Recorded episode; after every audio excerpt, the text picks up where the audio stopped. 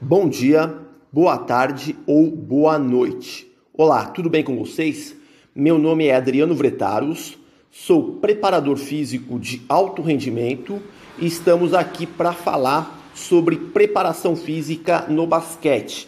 Preparação física direcionada especificamente para os jogadores de basquete. O tema de hoje que eu pretendo discutir com vocês é sobre a antropometria no basquete. Pois bem, vamos lá. É, quando assistimos uma partida de basquete, um fato que chama a atenção é a estatura corporal dos jogadores, ou seja, são jogadores altos, acima da média da população não atleta. A antropometria ou melhor, a cineantropometria é uma ciência que estuda as medidas corporais humanas. Inicialmente, parece que a antropometria fica restrita à medida da estatura corporal. Porém, é muito mais do que isso. Na cineantropometria são coletadas informações não invasivas de medidas e proporções corporais para se calcular outros indicadores, como somatotipo, dobras cutâneas para cálculo do percentil de gordura, envergadura, altura total, estatura troncoencefálica, diâmetros e comprimentos ósseos, entre outros. É, a coleta dessas variáveis cineantropométricas é importante tanto para os jogadores de basquete profissionais, como também para os jogadores de basquete das categorias de base.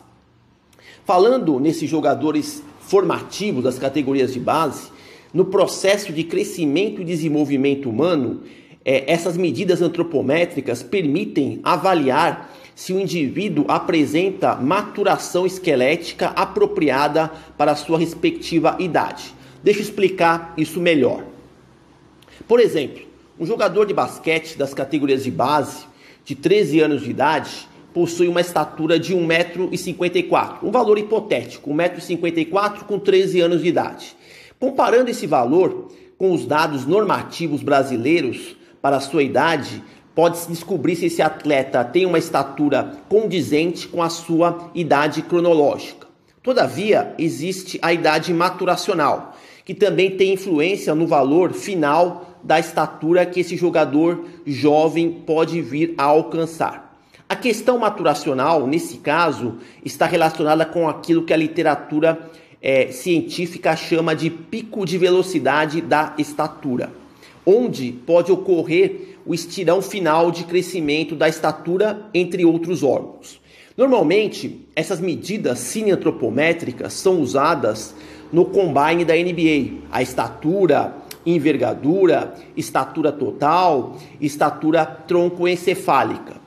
Para quem não sabe, essa estatura troncoencefálica é a estatura que se mede do jogador sentado num banco e mede a partir é, da, do local onde o atleta está sentado até a altura da cabeça. Essa é chamada altura troncoencefálica. Só para ilustrar.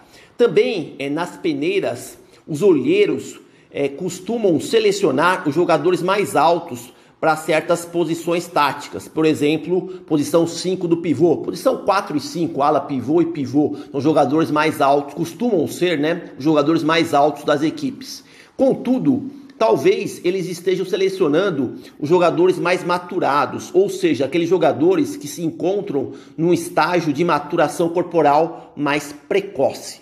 Entretanto, muitos jogadores tidos como baixos para uma certa idade cronológica podem ser indivíduos que estão numa fase de desenvolvimento tardio e que mais na frente, com o avançar da idade, vão apresentar sua real estatura. Esse pico de velocidade no crescimento da estatura corporal é, difere entre sexos e é determinado geneticamente. É, os preparadores físicos costumam usar as medidas cineantropométricas principalmente para verificar a questão do somatotipo e o cálculo do percentil de gordura corporal com determinada regularidade. É, diariamente, nos dias de treinamento, a primeira tarefa dos jogadores profissionais de basquete é se pesar para verificar as flutuações na massa corporal e se existe indicação de aumento ou perda significativa de peso. É, com os dados do peso corporal, em conjunto com o percentil de gordura, é possível determinar se o jogador de basquete está ganhando peso devido ao aumento na massa muscular ou esse peso é derivado das gorduras, o que pode requerer uma intervenção nutricional. Para ilustrar, eu apresento é, alguns dados cineantropométricos dos jogadores da NBA. Por exemplo, o senegalês Taco Fall, com seus 2,28 metros e de estatura, 2,54 metros e de envergadura e 141 quilos, talvez seja um dos jogadores mais altos da liga. Outro jogador de estatura elevada na NBA é Boban Marjanovic, com seus 2,25 metros de estatura, envergadura de 2,40 metros e 132 quilos de peso corporal. Agora falar um pouquinho dos baixinhos da NBA. É, Isaiah Thomas com 1,75m, Nate Robinson com 1,75m. Outros baixinhos, mais baixinhos ainda, Erling Boykins com 1,65m e Muggsy Boggins com 1,60m. Se vê também é, que é, jogadores mais baixos é, ocupam as posições é, de armador, é, alarmador. É, todavia, talvez, é, isso aqui também sou eu que estou especulando, é, no futuro, no futuro a gente fala daqui uns 10, 20 anos, talvez é, existam, creio eu isso, é uma especulação minha, talvez existam só jogadores de estatura elevada na, na, no basquete. É, talvez esse perfil de mesclar jogadores de estatura elevada somente nas posições 4 e 5 e armadores um pouco mais baixinhos, talvez isso se altere no futuro. Isso aqui daqui a uns 10, 20 anos.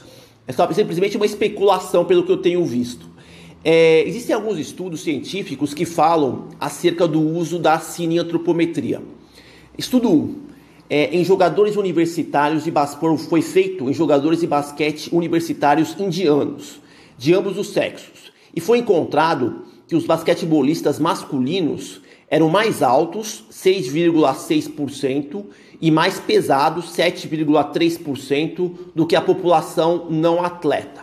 Já nas basquetebolistas femininas, elas apresentaram maior estatura, 0,3%, e menos peso corporal, menos 3,8% do que a sua contraparte não atleta. No segundo estudo, foi comparado o perfil antropométrico de basquetebolistas internacionais de elite da Croácia versus jogadores de basquete japoneses. E foi encontrada uma diferença significante entre os mesmos. Os jogadores de basquete da Croácia eram mais altos e mais pesados, 2 metros e 1 e 102 quilos de peso corporal. E os jogadores do Japão tinham 1,91m e 88 e pesavam 88 quilos.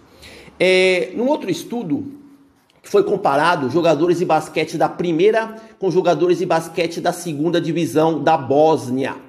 Foi identificado que os armadores da primeira divisão são mais pesados e possuem um baixo percentil de gordura corporal em relação aos jogadores da segunda divisão. É, na posição de ala da primeira divisão, eles são mais altos do que os jogadores da segunda divisão. E os pivôs da primeira divisão são mais altos, pesados e com baixo percentil de gordura quando comparados com jogadores da segunda divisão. É aquela questão, comparando de jogadores da primeira com segunda divisão. Sempre jogadores que se encontram é, quando a gente fala de teste de aptidão física, eu estou falando de antropometria, mas quando a gente fala de, de, aptidão física, sempre jogadores da primeira divisão apresentam resultados superiores aos jogadores da segunda divisão. Então, na antropometria também não poderia ser diferente. É, uma outra medida, nós falamos aqui um pouco de peso corporal, falamos de estatura. Uma outra medida é, interessante, quando a gente fala de cineantropometria, de antropometria, é a envergadura dos jogadores de basquete. É outra medida que é levado em conta. A envergadura, para quem não sabe, você imagina um jogador de basquete em pé e com os dois braços abertos, como se estivesse sendo crucificado. E aí você pega a medida e mede da, do extremo da ponta de um dedo para o extremo da outra ponta do outro dedo. Essa é a medida de envergadura.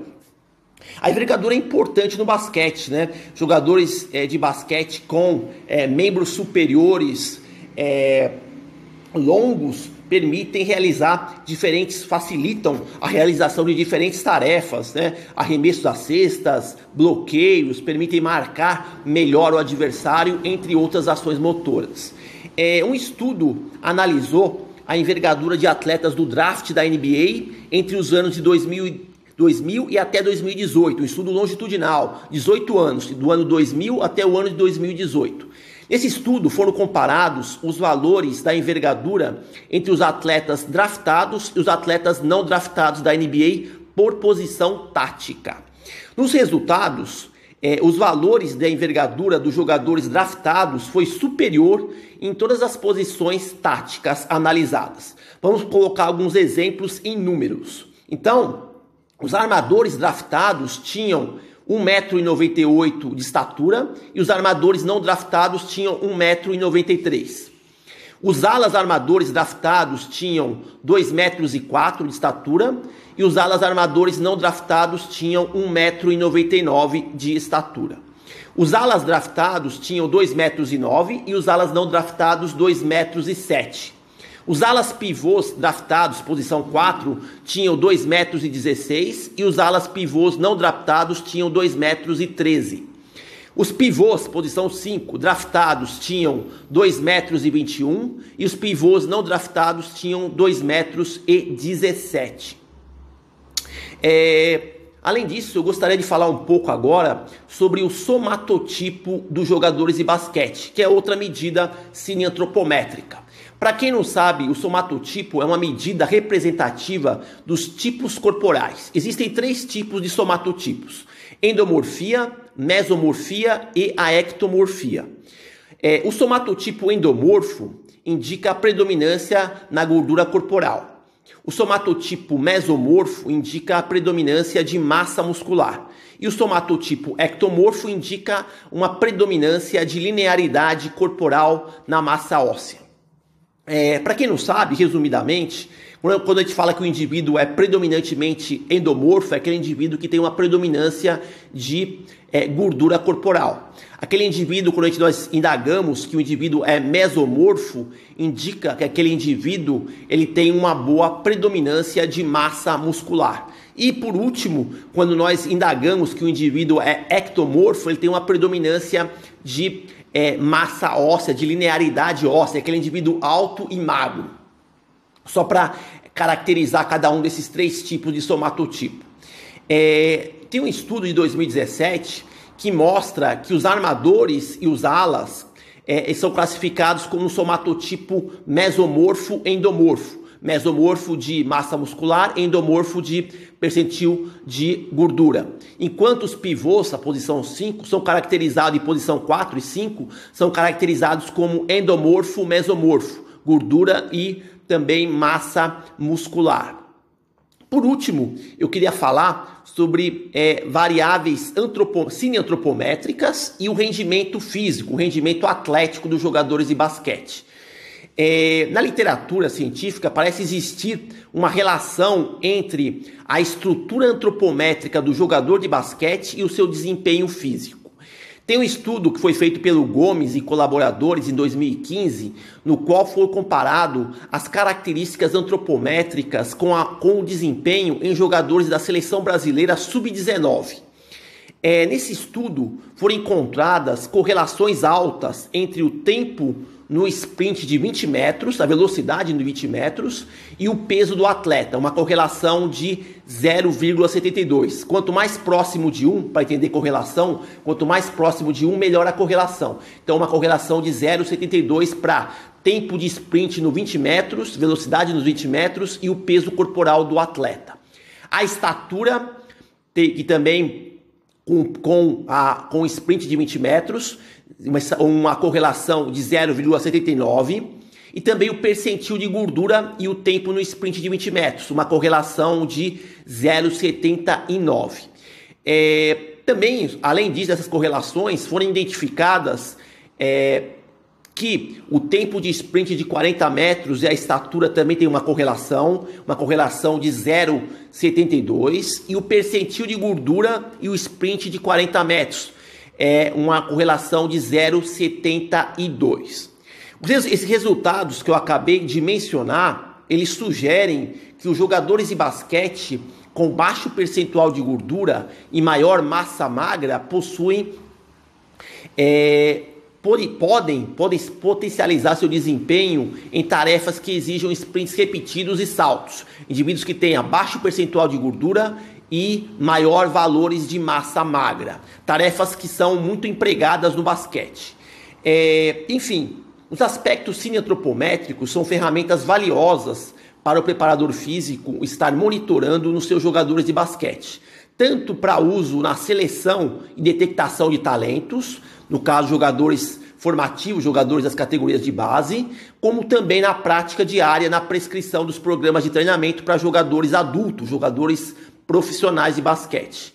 Bom, é, enfim, resumidamente, o tema de hoje ele termina aqui. Eu espero que os temas estejam sendo interessantes. Espero também, acima de tudo, que vocês estejam é, conseguindo assimilar alguma informação. Tem é, um, um estudo que diz o seguinte: para cada hora que nós ouvimos de alguma palestra, de alguma é, um curso, a gente consegue reter na nossa memória, retenção na nossa memória de longo prazo, em torno de 10 a 30%. Então, se vocês conseguirem assimilar pelo menos 10% do que eu falei aqui, eu já fico contente ok? Então eu agradeço pela atenção, desejo boa sorte e até a próxima.